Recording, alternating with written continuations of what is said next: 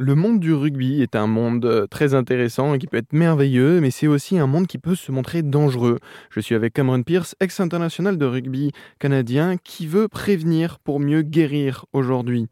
Alors, Cameron, comment est-ce qu'on peut se protéger au rugby?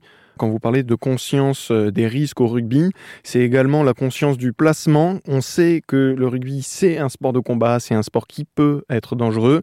Dans ce cas-là, on doit être conscient de notre placement sur le terrain, mais aussi être conscient du placement des autres. C'est-à-dire que si on se blesse, ça peut être de notre faute parce qu'on est mal placé, mais c'est aussi de la faute de l'autre, et ça, c'est à nous de le prévoir.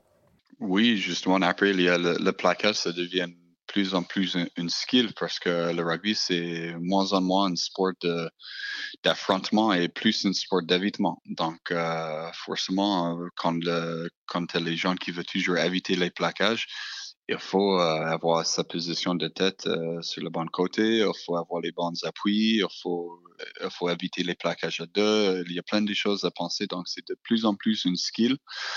Franchement, tant mieux parce que si on a toujours quelqu'un de 100 kilos, 120 kilos qui court droite et qui veut exploser chacun, c'est euh, moi, je suis jeune papa et par exemple, si mon fils veut jouer le rugby éventuellement, euh, ça, ça m'a fait un peu mal au stomac, mais euh, j'espère que d'ici là, ça va améliorer avec le temps et qu'il n'y ait pas de soucis euh, avec le temps.